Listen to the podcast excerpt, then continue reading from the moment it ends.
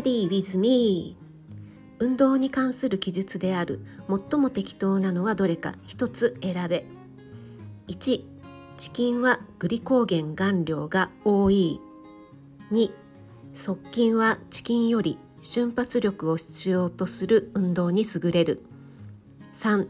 運動中に使用されるエネルギー源は運動強度が高いほど脂質の割合が高い。4呼吸症は運動が長時間継続されるほど1.0に近づく。5体力測定項目である状態起こしは平行性を評価する。うん。これは簡単。2番。ピンポンピンポン正解でした。あこんにちは。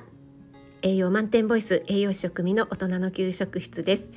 今日も聞いてくださってありがとうございます。はいこの問題なんですけども結構日常的に使われていることなのかなと思ったのでチョイスしてみました。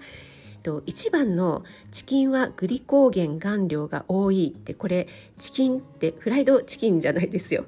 えっとチキンね。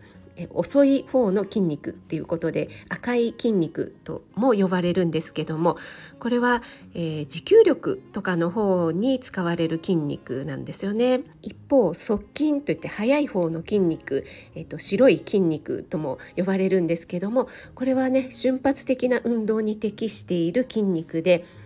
こっちの方にグリグリコーゲンを多く含んでいるんですよねなので1番は×ということですね。これが分かっていると2番が正解っていうことが必然的に分かってしまうんですけども側筋速い方の筋肉はチキン遅い筋肉よりも瞬発力を必要とする運動に優れている。ということで2番が正解なんですよね。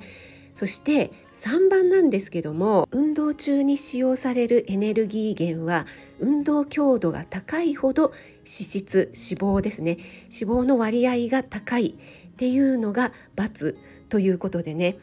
運動中に使われるエネルギーなんですけども運動の強度が高いほど糖質ですね糖質を使う割合が高くて運動強度が低いほど脂質ですね脂肪が使われる割合が高いですよね。なので3番は×なんですけどもこれが分かっていると激しい運動ではないんだけれどもそこそこの強度で、え継続的にね、えー、ちょっと長い時間続けられるような運動の方が脂質脂肪が燃焼されるよというのがね分かるんじゃないかなこれが納得できるんじゃないかなと思います。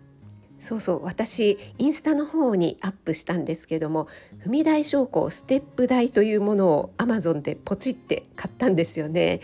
これだと室内で運動ができるのでいいのかなと思ったんですけどもそんなにねあの疲れはしないんですけどもでもそこそこ息が上がって、まあ、長い時間続けられるのであと骨粗しょう症予防にもいいのかなと思ってね今やってみています。ということで少しでも参考になれば嬉しいです。あなたが美味しく食べて美しく健康になれる第一歩を全力で応援します。フォローいいね押していただけると嬉しいです。それでは引き続き素敵な日曜日をお過ごしください。栄養士食味でした。